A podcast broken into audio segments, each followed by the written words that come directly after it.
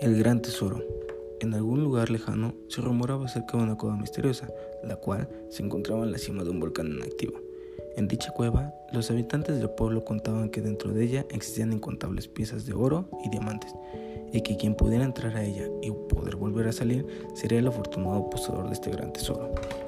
Una joven un tanto inquieta y un poco ambiciosa decidió un día ir en busca de dicha cueva, y así ella emprendió su camino. Lo que ella desconocía era que dentro de esta cueva existía un gran mago, el cual era el cuidador de dicho tesoro. Después de un largo rato, la joven llegó a una cueva, de la cual salió un pequeño resplandor, por lo que no dudó en entrar.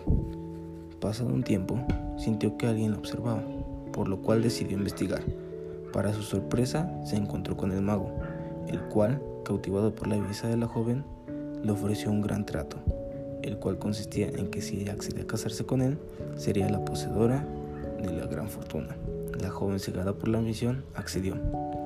Tiempo después, tuvieron una pequeña hija, la cual gozaba de gran belleza, de cabello rizo y grandes ojos hermosos, cuyo nombre era April Hope. La joven, al sentir tanto amor por su hija, decidió ofrecer a la gente de su poblado la misma alegría que ella sentía por tenerla, así que decidió crear una tienda donde pudiera vender piezas de joyería que tuvieran la esencia de la belleza de su hija. Y así fue como nació H.G. Jewelry.